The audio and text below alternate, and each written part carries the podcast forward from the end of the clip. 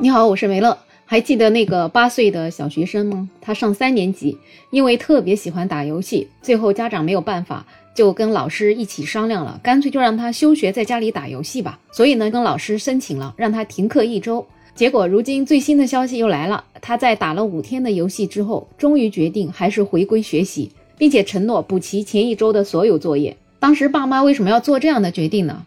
主要是这孩子吧，他实在是太沉迷于打游戏了。最后没有办法，家长就跟老师一起沟通了半个小时。总之，不管老师如何引导他，他都不为所动。反正就一句话：我不学了，我要玩儿。最后家长说：“好的，那就成全你，停课一周，让你好好玩。”这孩子刚刚放下学习包袱的时候，那可是特别特别兴奋，他就真的开始在房间打游戏。第一天从下午三点半到晚上十二点整，中间只出来了十分钟，随便吃了两口冷饭，又迫不及待的接着打，到了一点钟才睡觉。这个精神吧，他的父母倒也挺佩服的。到了第二天的时候呢，六点四十五分就准时喊他起来，他也就噌的一下就爬起来了。家长果然就觉得兴趣的力量是无穷的。平时起床那没个半个小时也起不来的，为了打游戏，十分钟就搞定了。七点钟就准时坐在他的桌子前面开始打游戏。而且呢，家长也告诉他，从第二天开始，一日三餐家长不提供了，饿了就自己做。结果打到三天的时候，他已经崩溃了。他中间有好几次要退出，准备关机，也都被他的妈妈给制止了。哪怕你打十局都输了，也必须打完。比赛只要开始了，就没有退路。而且呢，家长还请了外援，让外援在打游戏的时候跟着小男孩对打，专门虐他，让孩子知道自己有多菜。在外援耐心的打压以及他妈妈的陪伴之下，这孩子他不仅认真复盘了自己的游戏操作，也知道了打游戏和读书并不冲突，反而好好读书更能打好游戏。所以到了第六天的时候，这孩子自己选择了还是要回归学习，并且把之前欠下的一周的作业都整整齐齐的给补出来了。对于这个孩子的父母这样的做法，很多网友都觉得这样子真好，以魔法打败魔法，真棒啊！孩子的游戏也打了，也不想再打了，也能回归学习了，那教育的目的也达到了。而且用这种方法戒网瘾的还真不在少数呢。有一个网友他就说，我初中的时候也休学一年，跟着我爸一起打网游，早上一睁眼就练级刷怪，还没到半年呢，看到网游就想吐，所以到今天为止再也没有玩过一次网游。这确实是的，再好玩的东西就变成了你的工作了，那他可能就不好玩了。我记得之前有一个小孩，他特别喜欢看电视嘛，然后他的家长就要求他看电视，连觉都不让他睡。这孩子看着看着想睡着，家长就坐在边上陪他，让他别睡觉，起来继续看。最终这孩子也不想再看电视了。所以有的时候吧，这种教育听起来好像有点粗暴，但你还别说，对有些小孩吧，他还可能真管用。但是有专家他不这么认为。他觉得这种反向教育可能达成了父母的目标，孩子呢也体会到职业打游戏不简单，选择重新回归学校。但是从教育方式本身来看呢，却难以掩盖他的粗暴。直言不讳地说，这对父母的教育是一种霸凌式的教育。这种教育方式不能被套用在每一个家庭上，因为极端的负面刺激有一个隐忧，就是让孩子从此产生对游戏以及相关事物的恐惧。这种恐惧可能会伴随孩子的一生。这种直接而且强有力的负面刺激不利于孩子的心理健康发展，但是往往孩子的教育过程当中就惯于对孩子采取霸凌的做法，粗暴而且直接的断绝孩子不良的生活习惯或者倾向。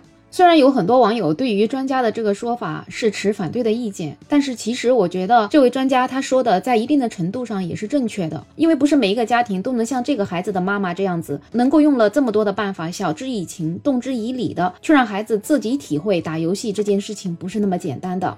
但是有很多很多的家庭可能确实会特别粗暴，让你打那你就打，可能是少了一些跟孩子的沟通吧，那样的效果可能也许真的会影响孩子的健康。但是说回到这个孩子，他妈妈的做法其实已经算是比较面面俱到了。首先，孩子停止学习，开始去打游戏，是跟老师、跟孩子三方一起商量后的结果，是孩子自己做的一个选择。所以父母最终也就支持孩子说：“好的，那你就打游戏吧。”这一点其实不是直接强加在孩子头上的。那第二点呢？其实他每天都会给他制定了 KPI，给他制定了打游戏的目标。就你既然要打游戏了，那你得有一个目标，你得奔着这个完成目标的这个。做法去打他，你不能半途而废。所以这孩子这每天认认真真的打游戏，而且每天做完之后呢，都要复盘这一次的游戏当中有哪些问题，有哪些收获。就比如说这个孩子有一天他的这个笔记当中就写的，团队游戏的意义就在于和队友互相帮助，一起锻炼，这就是游戏的意义。所以孩子在打游戏的时候，他并没有停止思考，他不只是一个打游戏的机器，他确实是一个一边动脑子一边在打游戏的孩子。而且他的妈妈还在他的复盘笔记上用红笔改正了一些错别字和语病，还批评了他：“你这个字啊，写的是有一点点潦草了。”所以他的妈妈其实从来就没有停止对他的这种引导的教育。这个妈妈在接受采访的时候也说了，他们就是希望孩子体验到打游戏也并不简单，世上无难事，事事都需要努力。所以，这样的价值观其实是能够引导孩子更好的正视自己的学习，投入学习，让他能够在学习里面也能够找到一种成就感，而不是一心的逃避。而且这个孩子做决定去学习不打游戏了，也不是说直接拍脑袋，觉得我好像打游戏打不下去了，我才去学习。他的妈妈也是跟他做了一个特别特别清晰的分析，他给了他两条路，第一呢就是学习，第二是职业电竞。那学习可能有四千两百万人，那最后能够考上大学的有一千零九十二万人。职业电竞呢，一开始可能也有四千两百万人，但是到最后只有八十四个人能够在职业电竞上走到底，而且有很多人到二十三岁的时候，他的电竞职业生涯就终止了。